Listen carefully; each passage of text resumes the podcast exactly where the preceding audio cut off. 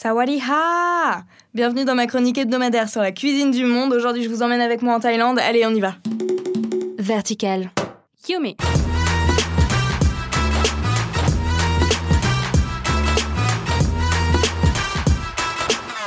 Allez, on rentre tout de suite dans le vif du sujet. Quand on rentre dans un resto en Thaïlande, on est d'abord accueilli par un Sawadiha qui veut dire bonjour et ensuite un Kin Kao qui veut dire qu'est-ce qu'on bouffe? Non, en vrai, Kin ça veut dire manger, Kao c'est le riz, donc mot à mot ça donne manger du riz, ce qui en fait veut dire bienvenue, voulez-vous manger? Oui, tout ça. Vous comprenez donc l'omniprésence de la cuisine dans la culture thaï.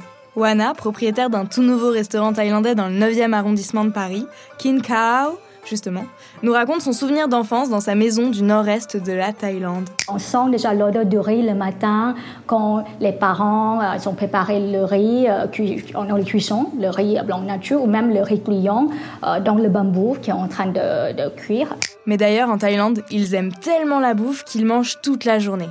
Pour y avoir vécu, je peux vous le dire, ils mangent bien plus que nos trois petits repas par jour. Ils en font plutôt 5 ou 6, mais en mangeant de petites portions à chaque fois. En gros, toutes les deux heures, ils font une pause et vont chercher à manger en bas de leur lieu de travail. D'ailleurs, vous avez sans doute entendu parler de ce tollé provoqué par le gouvernement thaïlandais il y a un an, qui annonçait la fermeture de tous les marchands ambulants de street food à Bangkok. Alors Bangkok, souvent appelée capitale mondiale de la street food, comme ça, il faudrait que tu choisisses entre hygiène et culture ce qui était normalement une simple mesure de propreté est apparemment une vaste histoire de taxes cachées, comme nous l'explique Vincent. Il les oblige à prendre des locaux. C'est-à-dire, il y avait un truc que j'adorais manger. Pour moi, c'est un des meilleurs lieux de la street food. C'est à, à Sukhumvit Soy 38, au métro Tonglor, tu vois, dans le quartier Tonglor. Métro Tonglor, Sukhumvit Soy 38. C'était une petite rue, même pas piétonne, une petite rue bordélique pour aller vers les résidences. Et, euh, et euh, c'était hyper bon, genre tu avais de la street food incroyable, incroyable. Et du jour au lendemain, ils ont construit un local pour pouvoir justement, entre guillemets, les fliquer et taxer. En fait, c'est plus, je pense, par rapport à ça. Parce que c'est vrai que tu imagines, tu dois faire payer un local et un loyer à un petit commerçant qui te fait une soupe à 20 ou à 30 bahts. Il va te la vendre à combien maintenant? Il va te la vendre à 40 ou à 50.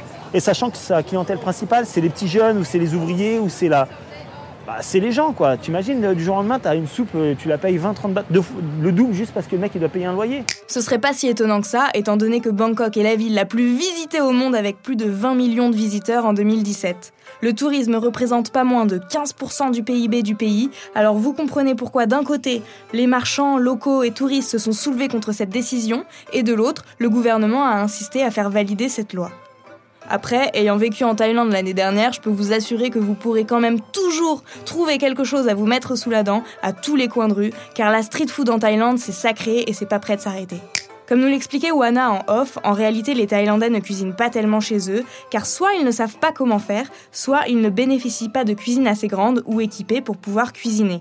Alors, les marchands ambulants les font vivre depuis des générations, de par la diversité des plats proposés, des prix bas et de la facilité et proximité de ces marchands de son lieu de résidence ou de travail. Vous voyez que le stand dans la rue, que il a tout dedans et toi tu viens, tu arrives, tu dis ah peut-être riz sauté, euh, le bœuf sauté au basilic, euh, poulet sauté au basilic. Euh. Alors Romy, concrètement on mange quoi?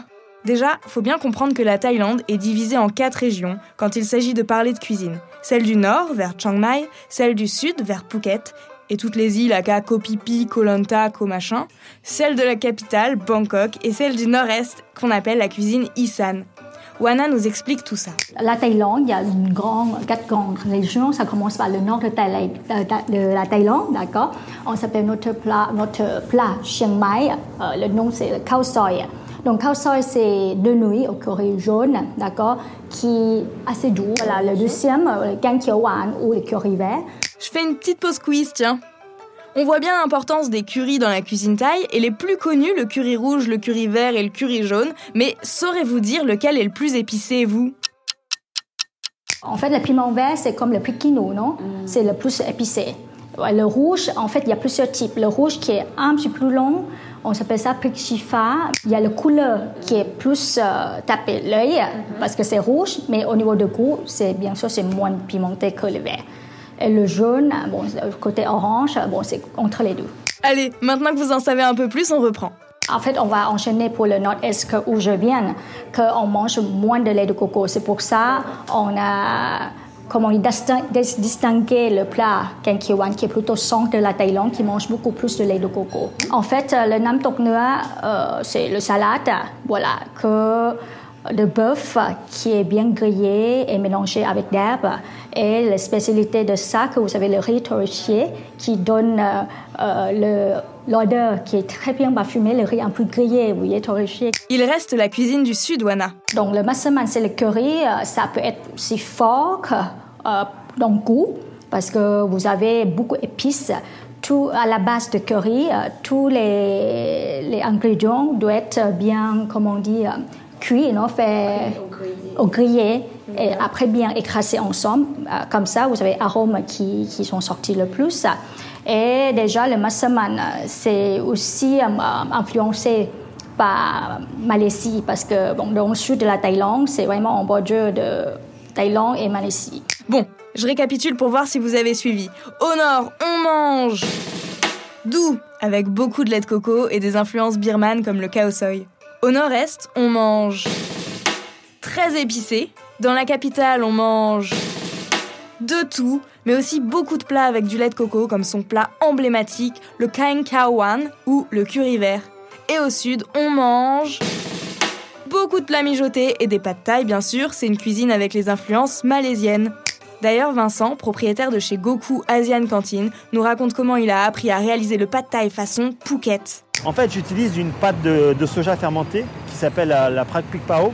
C'est une pâte euh, un petit peu piquante, un petit peu, euh, un petit peu sucrée, et je la fais brunir, je la, je la brûle en fait. Je la fais devenir bien noire, bien marron, tu vois. Ça donne plus d'essence, et après je mélange, je prends du tamarin frais. J'achète du tamarin frais que je fais cuire pendant des heures, et après je la passe au mixeur à, à purée qu'on appelle ça. Et je prends que le, que le concentré pur, pur. Tous les noyaux, je les dégage. Et tout ce qui est. Je prends que la pulpe. Et après, je rajoute aussi du concentré de tamarin. Et je le fais cuire, cuire, cuire. Je ne rajoute pas de colorant. C'est que du pur goût naturel. Et c'est comme ça que j'ai appris à faire dans le sud de la Thaïlande. Et euh, assez sucré. Assez sucré et un arrière-goût. Euh, âpre. Pour revenir deux secondes sur la cuisine Isan, donc du nord-est de la Thaïlande, Wana nous raconte qu'elle mangeait vraiment de tout quand elle était petite. En fait, c'est vrai qu'avec mon mari, euh, qui m'a vu manger le trip, lui, il aime bien manger le trip, mais ses copains, ils étaient juste un peu surpris qu'une fille qui mange le triple et euh, on aime bien. Bon, c'est dans notre culture, hein, on mange tout, quoi. En fait, on, a essayé de tout, tout faire avec ce qu'on a, en fait. Voilà, si ça se mange et ça peut être bon, on, mange. On est le pays pauvre aussi, hein, donc voilà. Donc je crois que ça joue beaucoup. Viens de Isan, donc voilà. Vincent, As-tu quelque chose à nous dire sur ton expérience des tripes en Thaïlande par hasard? Il me dit mais j'allais pas te servir euh, des peanuts. Et je lui dis mais moi j'aime bien les peanuts. Dans ma tête je me dis des cacahuètes, j'aime bien les peanuts. Il me fait bah, tu veux des peanuts? Je lui dis vas-y ramène-moi des peanuts. il m'a ramené une soupe de pénis. Tu vois? Il m'a ramené un tom yum dick. Tu vois le truc ou pas On s'est tapé une barre de ouf. Alors j'ai mangé la chair, j'ai pas mangé le petit trou. Mais la soupe, elle était extraordinaire. Et c'était bon C'était bon grave, j'ai pas mangé. en fait, j'ai mangé la chair, hein, qui ressemble un peu à une, partie un peu euh, de bœuf euh, gélatineuse, mais tout ce qui est avec le petit trou que nous, on a les garçons, j'ai pas osé, tu vois. Dernière chose, il y a un truc que j'entends souvent, mais non, on ne mange pas avec des baguettes en Thaïlande. En fait, au 19e siècle, le roi Rama V aimait énormément l'Occident et passait un peu son temps à voyager. Il a ramené l'influence occidentale de la cuillère et de la fourchette. Avant, les Thaïlandais mangeaient avec les mains ou alors avec des baguettes pour manger les nouilles d'origine chinoise. Mais maintenant, c'est bien avec la cuillère et la fourchette que l'on mange. Et alors, Vincent, tu veux rajouter quelque chose? J'ai été des tonnes et des tonnes de fois en Thaïlande. J'ai jamais, franchement, j'ai un souvenir, je n'ai jamais été malade.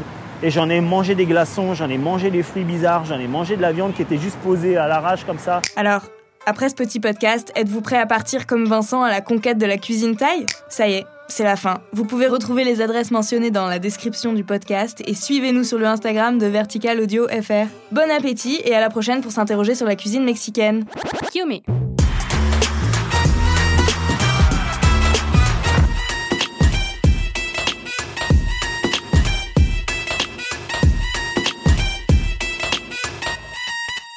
Vertical.